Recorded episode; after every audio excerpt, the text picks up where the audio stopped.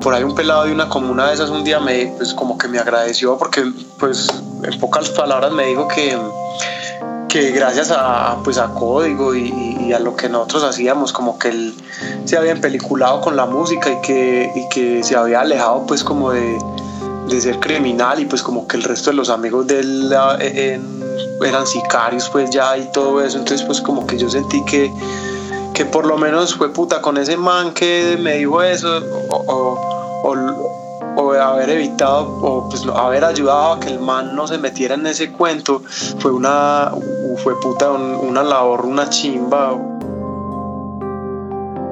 Bienvenidos a otro episodio del Neo Travelcast, un programa que le rinde homenaje a la escena musical independiente de Colombia. Yo soy Daniel Falqués. Y yo soy Mauricio Gómez. Y estas son las historias de músicos, idealistas y personajes que hicieron y hacen parte de nuestra escena.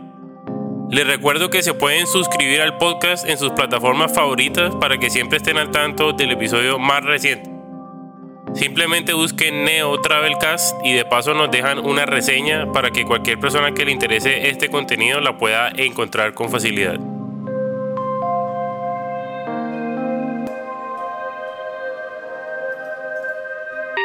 Hoy en el Neo Travelcast, eh, David Ospina de Código Rojo. Código Rojo, una banda de Medellín, una de las más grandes de la escena de punk melódico de Colombia, con un un grupo con mucho talento que trabaja, que trabaja mucho. Ahorita Gary nos va a contar pues también qué, hace aparte de, Código Rojo. Eh, y pues lo primero, eh, Gary, David, ¿qué más? ¿Todo bien o no? Bien, bien, Mao. Eh, aclarar, pues sí, alias Gary, me pueden decir Gary, no importa, no hay problema. Un saludo a todos. Gracias a por la invitación, muchachos. Vale, entonces, Gary, eh, ¿cómo, empieza Código Rojo? Eh, bueno, Código Rojo es básicamente como surgió ahí de una amistad colegial. éramos pues tres amigos que, que, teníamos como ganas de, de empezar a hacer música y como que empezar a, a protestar un poquito pues por cosas y, veíamos que el punk era como una manera bacana de llevar como eso a cabo. Entonces, pues de ahí, ahí de hecho está pues Juan David Tobón, que es el bajista, alias Cuco, él, él, estaba pues conmigo en el colegio pues toda la vida, y Santiago Lara, que era, que era pues el otro integrante en ese momento, pues fue cuando, cuando decidimos eh, hacer la banda, Ahí, ahí ya pues buscamos un baterista que si era como externo al colegio.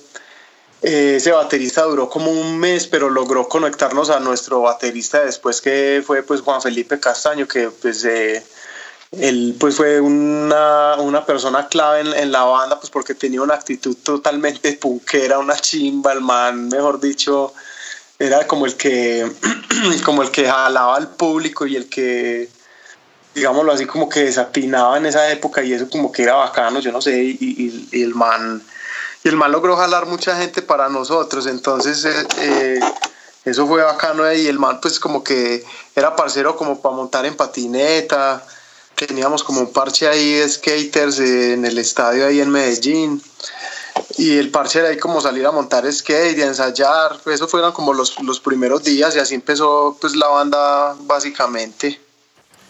Qué bacano. Bueno, cuéntame sobre, sobre el primer demo o álbum que se llama La Hora del Juez.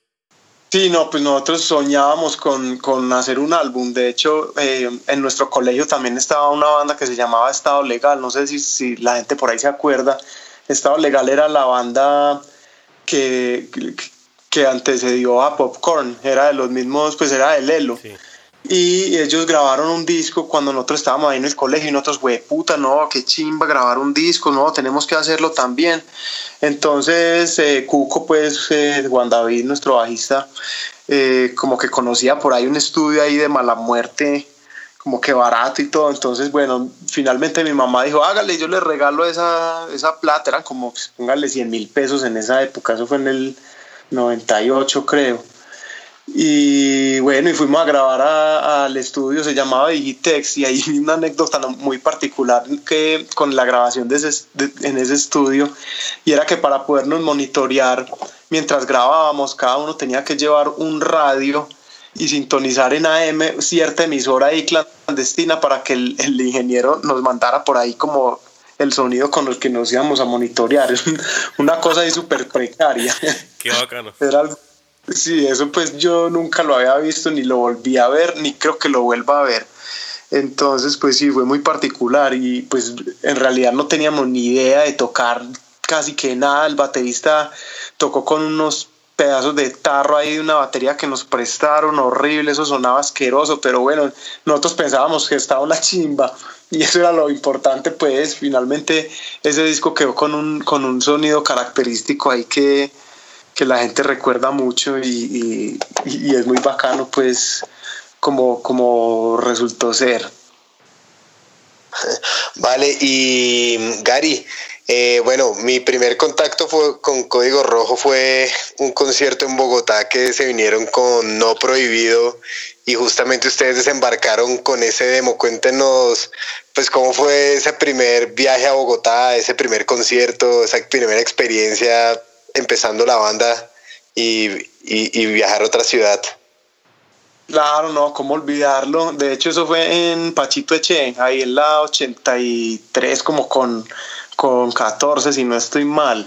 Eh, fue una experiencia, una chimba, eh, sobre todo como por, conocer el parche, el parche neo de Bogotá, como que nosotros no teníamos ningún contacto con nadie, nosotros vinimos porque eh, pues ustedes, pues la PM invitaron a, No Prohibido y, por ahí derecho pues a nosotros también ahí nos contactaron y nos, nos jalaron para acá. Y fue una nota pues conocer como el parche de acá, era algo muy distinto sin embargo, era una gente demasiado parchada. Eh, teníamos demasiadas cosas pues en común, empezando pues claramente por la música. Eh, recordamos pues también mucho mm, eh, en ese momento.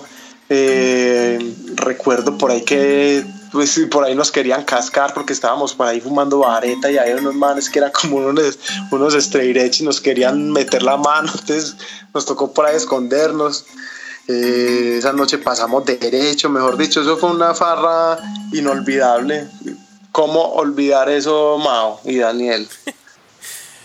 Qué bacano, ahorita hablamos de la vareta, eh, con calma. Oye, cuéntame entonces sobre el Skatecore 420 precisamente, eh, que fue el segundo demo, ¿no?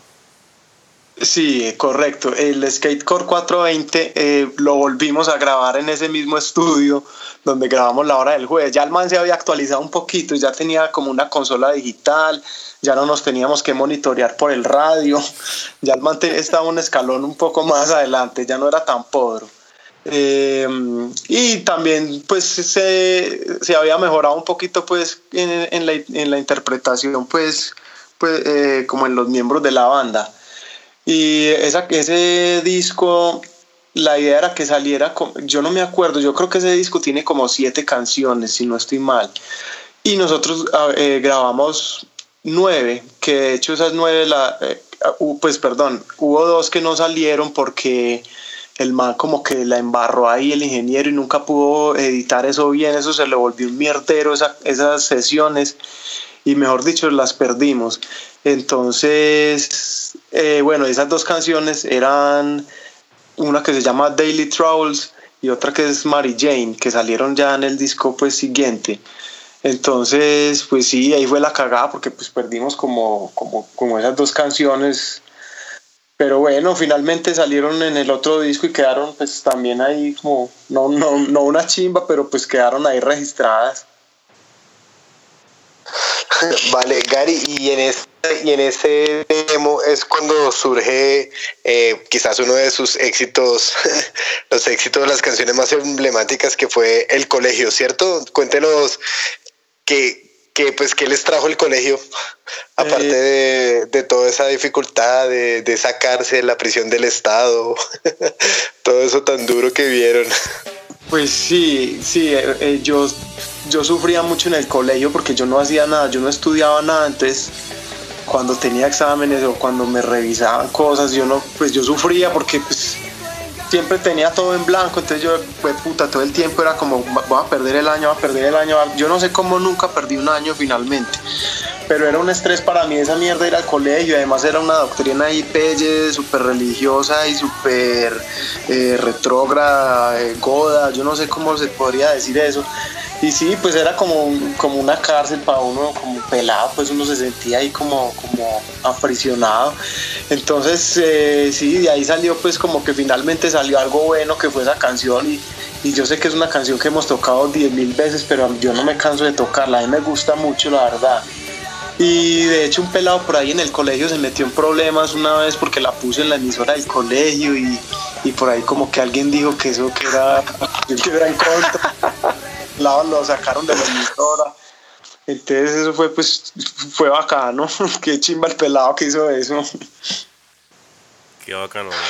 Vale, pero pero Gary, también aparte de eso, yo, pues yo no sé, yo tengo en mi memoria como un concierto, no sé si de Musineto, de Teleantioquia, que hicieron ustedes en un festival en Medellín, que se armó un poco gigante, todo el mundo cantando esa canción. Sí, total. Eh, eh, eso fue un gentío, pues porque era un concierto como al aire libre y gratis, una cosa ahí de la alcaldía, pues y con Musinet. Y uff, eso se armó un poco impresionante. Y de hecho, yo ahí aproveché para echarme una cuñita y y cagarme en el colegio.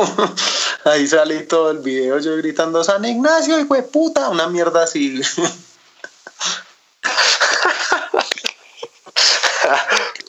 vale, listo. Y entonces eh, de ahí se ponen a grabar el primer disco, el primer no demo, ¿cierto? Sino el primer álbum que se llama Déjenme ser, que lo habla, que lo graban con no sé si Mutante, sí, eso fue, sale con el sello de Mutante.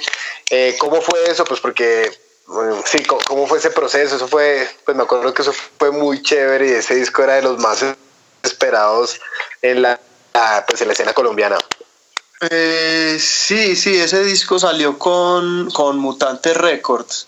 Eh, pues fue una experiencia ahí muy bacana porque pues fue como que muchachos, nada, lo que tienen que hacer es ya meterse al estudio, grabar grabar ciertas canciones y como que entonces mm, dijimos, bueno, de puta, tenemos que hacer música entonces para grabar y, y, salieron pues canciones muy bacanas que yo hoy en día pues me las imagino como con un sonido más pulido y todo, hubiera sido una cosa más, más brutal. Lo que pasa es que yo no sé si es que estábamos muy trabados o qué hijo de putas, pero eso qué desatín tan, tan brutal ese disco, parce. Eso es un, un reguero de, notas ahí muy loco, pero bueno, no.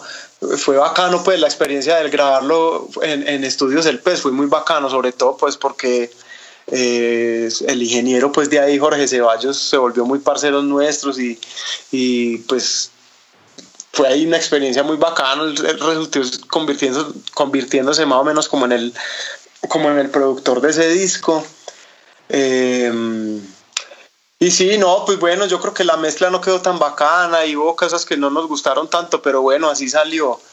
Eh, y, de ese disco pues partieron cosas muy, muy chéveres también, de ahí, de ahí se nos abrieron muchas puertas como por otros lados, empezamos como, como a hacer medio la mascota de, de la mojiganga y ellos nos empezaron a llevar para todos lados, nos jalaban para todos lados en sus giras, en sus giras. Y entonces eso nos, nos ayudó pues como a, crecer mucho en cuanto, en cuanto a fanaticada y en cuanto a público pues en general. Entonces ese disco finalmente sí nos ayudó, nos ayudó mucho en nuestra carrera y, y pues estamos muy agradecidos con, con él después de todo.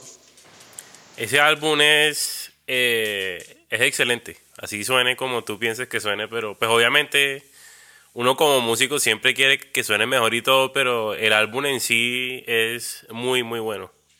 Para que sepa. Ah, bueno. Gracias, qué chimba. Es corto pero sabroso, como dicen por ahí. Ah, bueno, menos mal. Sí, y hablando de eso, cuéntame cuál es tu canción favorita de ese álbum y la que menos te gusta. Y también háblame de Mary Jane, que a mí siempre me pareció como muy particular que Código Rojo siempre hablara de la vareta así, tal cual, o sea, como si nada, pues, o sea, en unas épocas que sí, era como un tabú, ¿no? Sí, total. Eh, bueno, entonces para empezar a responder en orden. Eh, la canción que más me gusta de ese disco es Enfermos por Tocar. Em, la canción que menos me gusta es No sé si tenga la suerte. Em, bueno, y. ¿Y por qué no te gusta? Ah, yo no sé, yo no soy tan. La verdad, yo no soy tan romanticón. Y, esa canción me parece como un cliché ahí, pelle, pues, las, pues, lástima que lo sienta yo así, pues, porque la canción es, la, es como la que más le gusta a todo el mundo, o pues una de las que más les gusta a la gente, y, bueno, no, pues, esa no la disfruto tanto cuando la tocamos y eso, pero bueno, no, igual no, pues, no, no a Sara, no hay problema. Y bueno, no, y la última, la última pregunta eh, pues la verdad, pues con Mary Jane, eh, esa canción era eh, o es pues de, Juan Felipe, quien era nuestro baterista en esa época. Entonces por eso yo ahora les contaba que el man tenía una actitud como muy bacana, el man era como muy vale como fue puta, me importa un culo lo que la gente lo que la gente diga, lo que la gente piensa y pues finalmente esa era la, la, filosofía pues de la banda también. Si ustedes oyen la canción Déjenme ser y eso es como, puta, a mí no me importa lo que lo que digan, lo que yo haga, es mi problema y pues finalmente si yo fumo arete y se lo digo a todo el mundo, pues allá, allá el que se, el que se toque, pues de malas.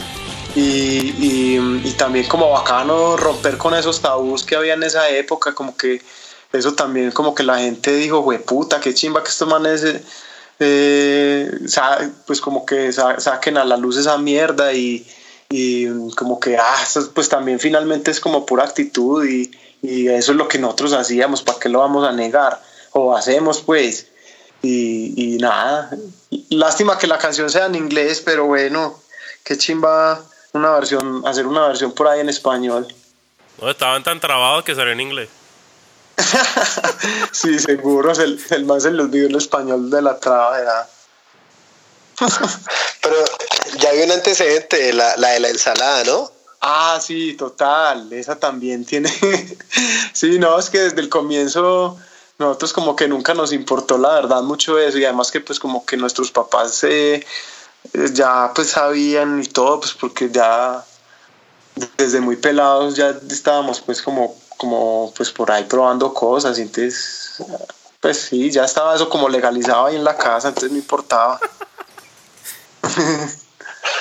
Muy, sí, muy, muy, muy de, muy de avanzada. Muy avanzada, muy bien. Muy millennial, muy millennial. Postmillennial, transmillennial. Gary, y bueno, y, ahí sí necesito que tú nos llenes el, un, como, un como un vacío que tenemos y es, yo siento que pues después de ese disco como que como no, no, sé si fue que tú te viniste a vivir a Bogotá o te o pero pero el grupo como que dejó de tocar un tiempo y, em, y pues también también empezaron a hacer otros proyectos o qué fue lo que pasó después de ese disco eh, después del Déjenme ser de hecho nosotros grabamos otro demo que tiene tres canciones eh, lo grabamos con Julián el, el vocalista de Nadie pero ese disco sí fue pues como muy underground, ese no le hicimos mucha bulla. Eh, y después de ese disco yo ahí sí, yo me fui a, a, vivir a Bogotá, me fui a estudiar allá y la banda frenó. Eso fue en el 2004.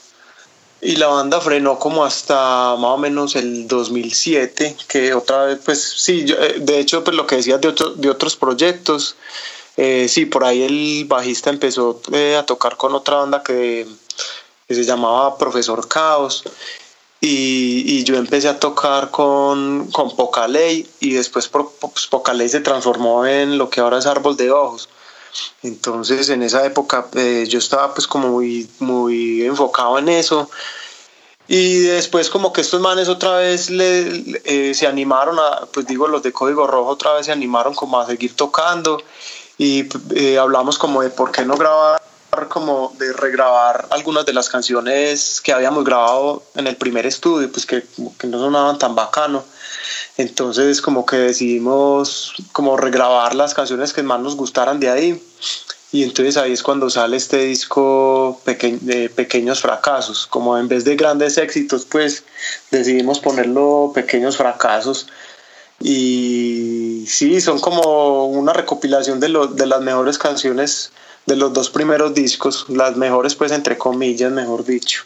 Y digamos, ¿cómo te influencia? Pues nosotros sentimos y lo hablábamos con Daniel como preparando esta, esta charla, que ese disco que llama La Nueva Chatarra, pues ya es, es, bastante diferente musicalmente, pues casi que es punk sin distorsión, neo sin distorsión. Entonces queremos saber, pues, cómo fue la, el, el cambio de influencias o el cambio de forma de pensar dura antes de grabar la nueva chatarra también pues cómo te influenció lo que hiciste con árbol pues lo que han hecho con árbol de ojos y todo eso para transformarte musicalmente cómo, cómo fue ese viaje bueno sí ahí hubo una cosa y es que yo eh, me fui a ir a Bogotá pues yo me fui porque eh, fui a estudiar música y entonces como que ya ahí la cabeza le da uno una una vuelta rara. Uno ahí tiene como una especie de crisis musical. Y pues no sé, pues todo el mundo a mí me pasó. Y, y tal vez como que bueno, uno empieza a oír también muchas otras cosas, empieza a, empecé a oír como, como más rock and roll también, cosas un poco como, como un poco más eh, rock británico que tiene un poco una como de ahí viene lo que ya eh, pasa a ser la, las guitarras más limpias de las que hablabas, como por esa influencia británica y esas cosas. Y quería también como en ese disco como resaltar un poco más la armonía y, y, y, sí, como tratar de hacer algo más limpio y más diferente. Tal vez se me fue la mano ahí en, en producirlo con tan poca distorsión. Igual yo lo oigo y me parece bacano pero para mucha gente fue un shock pues oír eso como uy fue puta esto con una batería ahí emputada y con una guitarra que no que no pues como que no truena casi entonces fue raro eh, pero sí pues finalmente fue un experimento ahí que quisimos hacer eh, no, no seguimos por ese camino pero pero pues de eso se trata también cada álbum que uno hace como que tratar de de que cada disco tenga su propia personalidad y tratar como de explorar algo para, para hacer algo nuevo y como no parecerse pues a lo mismo que ya uno ha escuchado siempre. Entonces, pues por eso fue como que, que salió ese sonido así. No, pero, o sea, es, es un buen álbum, la verdad. Es eh, el que no lo ha escuchado o el que no le haya dado como el chance eh, deberían porque de verdad que está súper bien producido. No, tiene, tiene canciones muy bacanas para que las canciones son, pues tienen letras como pues, bacanas, profundas y, las armonías son camelladas y eso. Sí, lo difiere pues en el resto de cosas pues del neopunk o del punk rock, como lo quieran llamar, eh, por, por, por, las guitarras pues limpias, pero sí, yo, yo digo que es un disco muy bacano, la verdad. No, y, y, también me parece que es interesante como, como hiciste lo de los samplers en cada canción. Y que están con, con inicios de... Sí, total. Pero cuéntame sobre, sobre el cartel que fue la que más nos, nos interesó, que, que habla como sobre la escena, ¿no? Sí, sí, esa, esa canción, más que, más que de la escena, habla como del parche del grupo, el grupo de amigos que teníamos nosotros allá en Medellín, que era un grupo, pues siempre era muy, era muy grande y éramos, pues, fue puta, éramos unos punqueros ahí, vándalos desatinados que pues, queríamos era pasarla bien y, y como que yo en un momento sentí como la nostalgia de, ese momento y como que de qué lástima no poder como volver a vivir eso como en la misma edad que uno estaba, porque uno a los 16, 17 o 18 años eso uno es como que no le da miedo de nada y, y, todo es como nuevo, gente nueva, todo nuevo, entonces entonces esa canción es como más eh, como la nostalgia de, de, volver a esas épocas con los, con los viejos amigos, a, a desatinar, a emborracharse, a montar en patineta, a que lo persiga uno la policía, a escapárseles y todas esas cosas. Entonces es básicamente eso. Eh, Gary, ¿y esa canción y ese disco ya lo produjiste tú en, un estudio donde, Mercho, ya, ¿cómo fue la producción? Porque pues ya estás diciendo que se te fue de la mano o que hiciste mucho de una cosa de la otra, ahí ya eras tú el productor, ingeniero, Sí, Maraquero. total. Ese disco, pues sí, fue, lo produje yo em, porque eh, pues yo empecé en, antes de eso ya pues como a trabajar con, em, con producción de música de televisión y música publicitaria y esas cosas, entonces yo ya tenía como la manera de, de poder grabar en, en, mi estudio, pues yo ya tenía mi estudio y como que me tomaba ya el tiempo para grabar las canciones con, pues no como antes que uno se metía al estudio y tenía que terminar en tres semanas, yo ya, este era un proceso más, más menos acelerado, pues digámoslo así, yo me podía tomar más calma y como que hacerlo, hacerlo ahí, grabábamos unas, unas partes primero cuando estos manes venían, eh, pues porque ya la banda pues estaba como en ciudades diferentes, entonces, entonces sí, lo hicimos así como con calma. Chévere. Oye, y el álbum que le sigue, Terrícolas, que es eh, mi nuevo favorito. Ah, qué chimba. Sí, súper bueno e-, ese álbum. Salió seis años después. Eh, ¿En esa época hubo una pausa o, o qué? O, sea, cuéntame cómo fue también ese proceso, cómo se dio y pues qué hicieron en esos, en esos seis años. Yo la verdad no sé por qué hubo tanta pausa. Yo creo que yo me dediqué mucho tiempo en esa época Árbol de Ojos. Por ahí tenían, pues nos salieron como muchos, muchos conciertos. Estábamos pues tocando como, sí, en muchos lados por ahí y cada quien también estaba como concentrado ya en su, como en su trabajo, en sus cosas y tocábamos con código muy de vez en cuando, solo como haciendo conciertos y, y, y como, pues sí, no, simplemente estuvimos como un poquito pausados en cuanto a composición y eso, no tanto como, como a, respecto a tocar, sino como a componer, estuvimos muy, muy calmados. De hecho, ahí fue cuando entre ese disco y el anterior fue que se salió, ahí cambiamos de baterista. Y eso pues fue un factor que nos frenó como demasiado porque tuvimos que como que empezar de cero mientras este man se aprendía las canciones, pues todas las canciones, porque pues imagínate son cuántos discos y ese man se tenía que aprender pues como 60 canciones. Más sí, más de 50 canciones. Entonces eso fue un, una época en la que estuvimos muy frenados, pues gracias a eso. Y ya después que el man se adaptó, ahí sí empezamos ya como a componer nuevas cosas. De hecho, hay, hay, una canción en ese disco que es del nuevo baterista. La canción es em, Independencia. Y, entonces sí, ya ahí pues como que la banda toma como otra vez otro aire, como y otro impulso ya para poder, para poder seguir como como algo más serio, como lo estamos tomando ahora. Ahora ya como que le estamos metiendo más el, el, eh, la ficha a la banda y le estamos sacando más tiempo como para, para volver a levantar más esta, esta escena. Gary, y pregunta, ¿quién es mm, Mercho? Por lo que entiendo entonces este disco Terrícolas ya vuelve también a ver pues como todas las de varias personas componiéndolo. ¿Quién es, cómo, cuáles son los roles en composición? O, por ejemplo, ¿cómo sientes que es diferente de lo que tú compones de lo que componen los demás, de cómo escriben los demás? Em, bueno, no, pues la composición en, la mayoría eh, la hago yo. Em, se me olvidó contar un detalle y es que también en ese en el disco anterior entró un nuevo guitarrista eh, que Simón Ramírez y él también pues se ha hecho para digamos para Terrícolas hizo una canción que es Semillas pues digamos él hizo la música eh, yo le hice la letra y por, por ejemplo la canción que hizo el baterista pues digamos que él llega con la idea y, y, yo trato como de acomodarla más al estilo de código para que no vaya a sonar como, como otra banda distinta, sino que pues, tratamos de meterle ahí como más el estilo nuestro.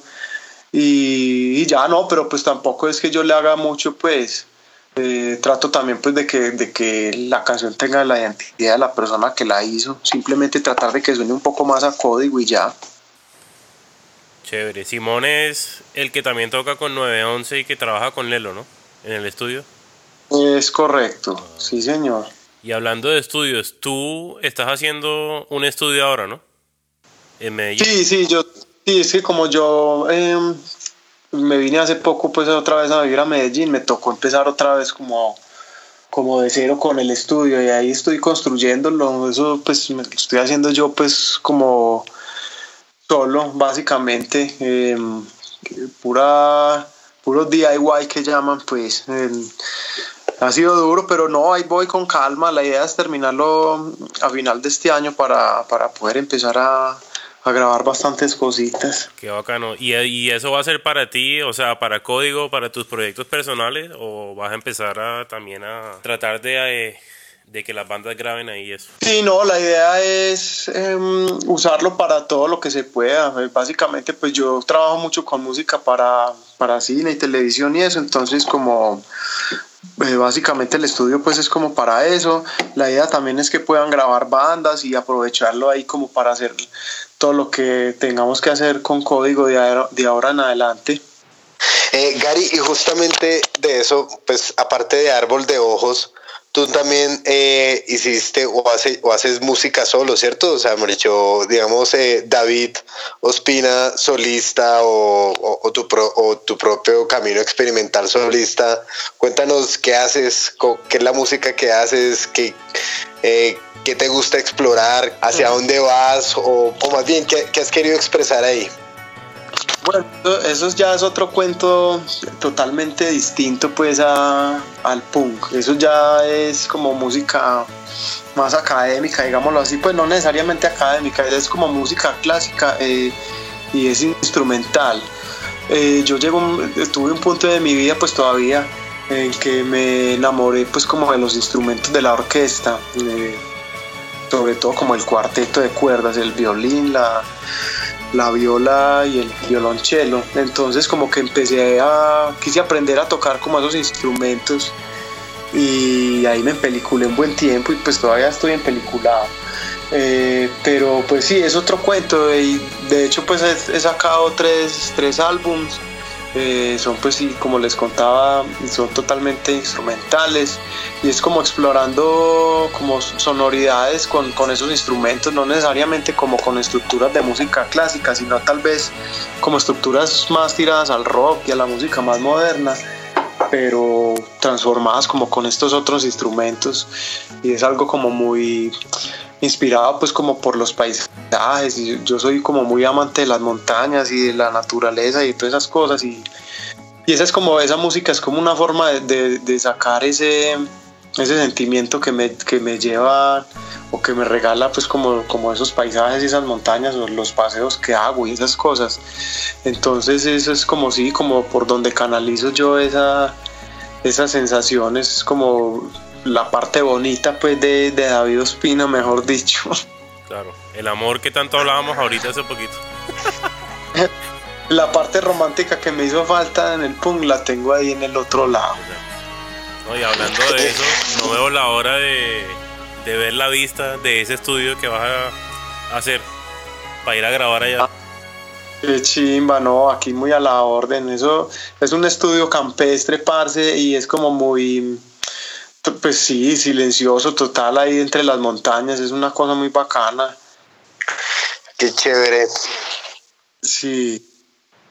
Eh, sí, no, te iba a preguntar, bueno, y Terrícolas que es pues casi, casi, casi que casi 10 años después de, de Déjenme Ser, Cuéntanos cuál es tu canción favorita y la canción que, uy, no, ¿quién dejó grabar esta vaina?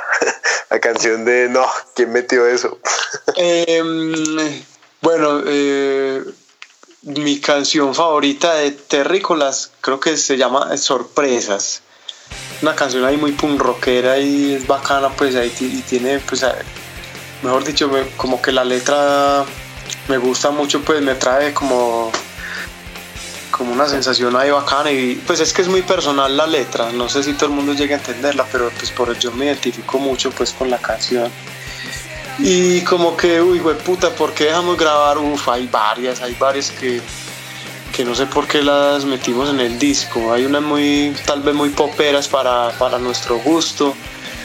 Sabes que ni siquiera me acuerdo del nombre, parce, porque no, no les, no les paro bolas nunca ni nada. Es unas, unas canciones que están ahí como por la mitad del disco, que son todas gays. No me. No las hubiera metido en ese momento. Pero hay una canción que me llamó mucho la atención en, en, la nueva chatarra que se llama como Too Many no sé qué, ¿cómo es que decía? Sí, sí. Pues, Mercho, ya en todos los podcasts con los grupos de Medellín hemos escuchado el tema recurrente, pues simplemente que nos hables de esa canción, de cómo fue como ese episodio porque, que tocó mucho a las bandas de Medellín desde tu perspectiva de, Código Rojo. Ah, sí, eso fue un episodio duro para la escena de Medellín. Eh, tuvo que ver pues como con esta disquera que se llamaba Too Many Records eh, que pues nosotros en realidad no tuvimos nada que ver ahí pues con esa disquera porque mm, eso, esa fue la disquera a la que, mejor dicho, Mutante Records se convirtió en Too Many Records.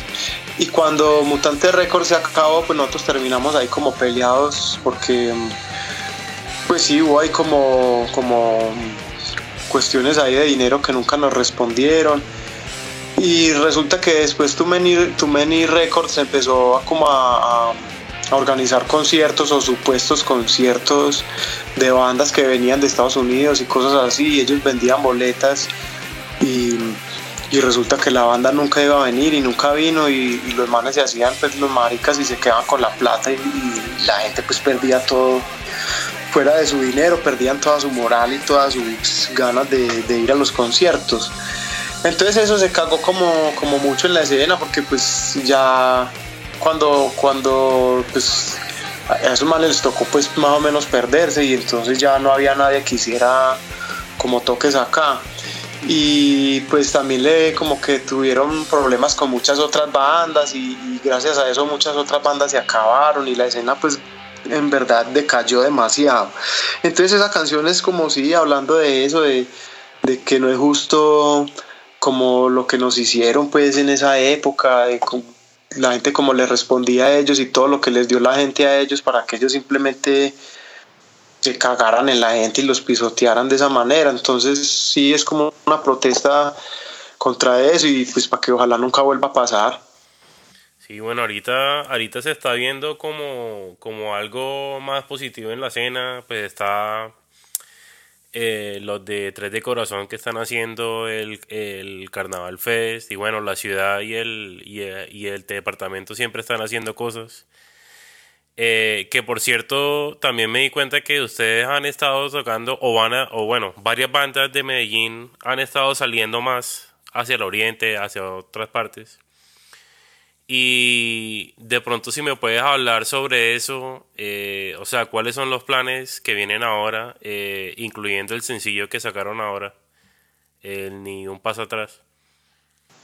Eh, bueno, no, sí, yo creo que la escena otra vez está, está viendo una luz por acá, pues, o por o, pues está viendo una luz, mejor dicho, acá en Bogotá, en todos lados. Em, hay gente pues como que le está metiendo mucho, mucho la ficha, hablabas pues de los manes de Tres de Corazón y Carnaval Records, ellos, ellos uf, ahora son los que están llevando ahí la batuta pues acá en Medellín. Y de hecho pues en Bogotá también han hecho cosas importantes. Entonces es bacano porque están volviendo a, a, generar un movimiento grande alrededor del rock eh, nacional y eso es pues súper importante para, pues, para que las bandas puedan surgir y como que la gente vuelva a soñar con eso. Em, y bueno, no, pues los planes como que los planes que hay por acá es pues nosotros estamos grabando un disco eh, que se va a lanzar em, pues si todo sale bien el 15 de noviembre sale en plataformas digitales em, el sencillo pues del que hablaste es eh, Ni un paso más atrás. Em, es, un, es un sencillo que sacamos el año pasado como en conmemoración de nuestros 20 años, pero no tiene nada pues como que ver con lo que con lo que estamos haciendo ahora pues no no no en cuanto al género pues sino como que no tiene nada que ver pues con el disco ni con la grabación que estamos haciendo oh. y bueno no y para responderte la otra pregunta eh, Sí, hay muchas bandas que están saliendo pues por aquí a tocar en el oriente antioqueño, en pueblos por acá en Antioquia. Eh, como que el, el, el, género está creciendo pues como en estos lugares, entonces estamos tratando de, de tocar lo que más se pueda como para como para darle pues sí, para activar un poco el movimiento ahí en estos, en estos sectores y, y animar pues como a que los pelados formen bandas y, y como que pues sí, como que el movimiento crezca no solo en las grandes ciudades, sino como poder salir a tocar en, pues cuántos pueblos no hay en Colombia, entonces uno poder salir por ahí a tocar también en otros lados y hacer plata en otros lados y que la cultura pues también llegue a, a, esos lugares pues más, más alejados. Bueno, eh, ya hablaste de, que están en, con un plan de un nuevo disco, entonces nos va a tocar ponernos las pilas para que salga el podcast eh, antes del antes del antes de que salga, ¿cierto? Como para, para preparar a la audiencia y ayudar a promocionarlo. Y pues haz, hazle una descripción a la, a la audiencia, a todos los neos, a todos los punqueros, rockeros, colombianos, suramericanos, latinos que escuchan este podcast. Pues cuéntales de qué se trata ese disco, qué van a esperar, como qué influencias va, pues como qué sonido o, o que, o que quisieron o que van a querer expresar en ese, en ese disco. Danos una, una un pequeño abrebocas de, desde el mismo autor. Eh, bueno, no, este disco es como es como un nuevo déjenme ser, diría yo. Eh, quisimos volver como a nuestras raíces, volver a tener candela en nuestros discos, distorsión al 100, baterías rápidas y doble pedal al 100.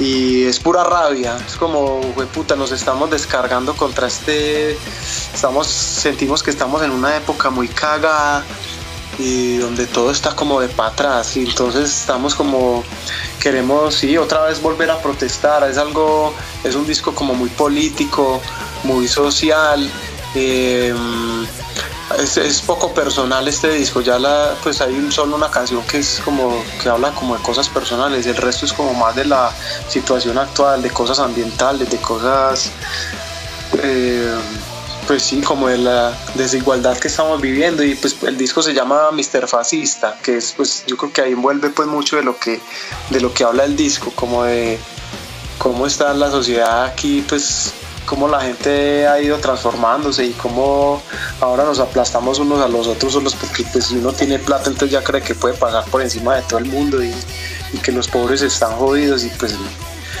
no es que nosotros seamos izquierdosos, ni de derecha, ni nada. Nosotros somos muy neutrales, pero, pero sí tratamos de, de, cuestionar pues, las cosas que están mal. Igual nosotros pensamos que eso, como dice una canción por ahí nuestra, que es, no importa si es liberal o conservador, pues es la misma mierda. Entonces pues sí, no, en resumidas cuentas el disco habla, habla de eso, como cosas muy sociales y queríamos volver a, ese sonido antiguo del, punk, es una influencia muy, pues mejor dicho, tiene influencias de, todo lo que oíamos en los años 90 nosotros, de NoFX, de Bad Religion, de Satanic Surfers, de no sé, pues, de muchas cosas, de Whippersnapper, no, o ahí ya se me vería una, una lista muy larga, pero sí, quisimos volver a, a las raíces básicamente. Bacano, bueno, vamos a estar pendientes de, eso y a, a, a, rodarla ahí para que, para que la gente se entere y poner los links también. Bueno, cuéntame, cuéntame qué estás oyendo en este momento. Eh, uy, yo estoy oyendo mucho punk otra vez, mucho punk. Em, me gusta mucho, pues yo soy ultra fan de Bad Religion.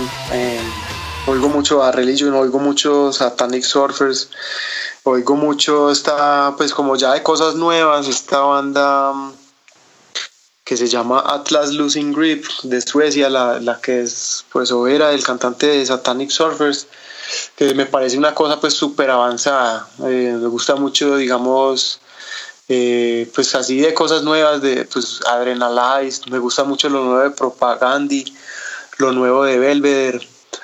Eso pues por el lado de punk. Eh, yo también oigo mucho, mucho rock. Me gusta mucho pues como el, el, el rock así garajudo y de pronto el post-punk, como esas sonoridades así como británicas y de, como de Cure, todas esas cosas así.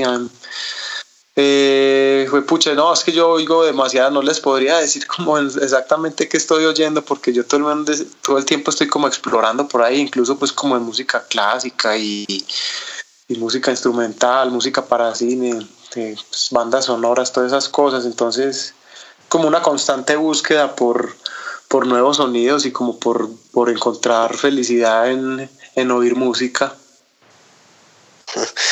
Eh, David, no mentiras. Eh, hay una parte que estamos haciendo en los episodios y es pues, pues ya como haciendo la retrospectiva, mirando pues ya 20 años, 15 años, todo lo que lleven las bandas, todos como tocando otra vez, muchas bandas pues componiendo, grabando, como van a hacer ustedes. Me gustaría como que reflexionara sobre pues qué es lo más chévere que te ha dejado Código Rojo, tener la banda todo este tiempo, qué son esas cosas que, que has aprendido, pues las grandes lecciones que te ha dado en la vida etcétera. Como ya compartir una parte un poquito más, más personal de, de, de, lo que ha sido tu vida gracias a esto, o por esto, o con esto, o, o lo que, o, lo, o cómo te, lo, te arruinó la vida. No, no arruinarla para nada. Pues seguro me he dado muy duro en la cabeza por, por andar por ahí con todos estos loquetes, pero, pero no me arrepiento. Eh, y no, lo más chévere que me ha dejado la banda, yo creo que es como las amistades que uno va consiguiendo a lo largo de los años, tocando en varios lados y son, uno va conociendo gente con la que se vuelve en verdad súper amiga. Y gente que uno ama, pues que uno ha conocido gracias a eso y que aún 20 años después uno sigue eh, en contacto y lo sigue queriendo mucho. Y es como eso sí es algo que no no tiene comparaciones. Yo lo valoro demasiado como poder tener esas amistades así, eh, solo gracias a la banda. También me ha dejado, pues claro, aprendizajes de muchas cosas, em, lecciones de humildad y, lecciones de, pues de, de, gente que uno conoce por ahí. y, por ejemplo, una vez un pelado me dijo que nosotros antes tocábamos por ahí pues en barrios muy, muy pobres en Medellín, en comunas muy peligrosas incluso pues, y por ahí un pelado de una comuna de esas un día me, pues como que me agradeció porque pues en pocas palabras me dijo que, que gracias a, pues a Código y, a lo que nosotros hacíamos, como que él se había empeliculado con la música y que, y que se había alejado pues como de, de ser criminal y pues como que el resto de los amigos de él en eran sicarios pues ya y todo eso, entonces pues como que yo sentí que, que por lo menos fue puta con ese man que me dijo eso o, o, o, haber evitado o pues haber ayudado a que el man no se metiera en ese cuento fue una fue puta una labor una chimba es algo muy gratificante saber que uno pudo ayudar a por lo menos haber salvado a una persona, pues porque qué tal que este man hubiera sido sicario, cuánta gente hubiera matado, pues. Entonces eso yo creo que es lo más gratificante de la banda, una de las cosas más bacanas. Qué increíble que hayas dicho eso en vez de decir que ahora tocas con una banda de las bandas más grandes de Colombia. Eso deja mucho que decir de ti. Ah, no. qué bueno, qué chimba, marica, me alegra. De verdad. Oye, Oye, aquí una curiosidad, ¿por qué te dicen Gary? Bueno, eh, hay una canción que del, del, primer disco de La Hora del Juez que se llama Gary Finger, que habla de un político Atarban. Y, y, cuando, cuando yo recién conocí al, al baterista, pues a que fue a Juan Felipe, pues el que fue nuestro baterista mucho tiempo, yo le había mostrado esa canción, todavía no la habíamos grabado ni nada, y él como que todavía, no se lograba acordar muy bien de mi, de mi nombre. Y no sé, se le grabó fue el nombre Gary Finger y me siguió diciendo fue Gary Finger. Toda la vida me siguió diciendo así y todo el mundo, gracias a ese marica, me empezó a decir Gary. Y nada, es esa estupidez, la verdad. Interesante. Vale, vale. Oye, muy chévere, pues. Eh, eh, Gary Finger, David. eh, te queremos dar las gracias por habernos compartido esta historia de Código Rojo. Eh, yo, yo los considero una super banda, pero también unas personas muy buenas, particularmente pues de los que siguen ahorita, eh, pues los que conozco a ti y a Cuco, son muy buenas personas. he tenido experiencias muy chéveres, compartido compartido momentos muy, muy, muy bacanos. Y también pues Juanfe que está, que donde esté por allá siendo el loco que toda la vida ha sido, también un abrazo, una persona muy chévere. Les, pues por el, por el lado de Tropical, eh, les deseamos lo mejor, eh, les deseamos mucha suerte, los apoyaremos desde lo, desde lo desde lo poco que podemos, pero los vamos a apoyar mucho con ese nuevo disco porque son una banda muy, pues muy chévere, muy, son personas muy pilas, muy talentosas y que representan muy bien el, pues la escena, la escena, la escena musical colombiana.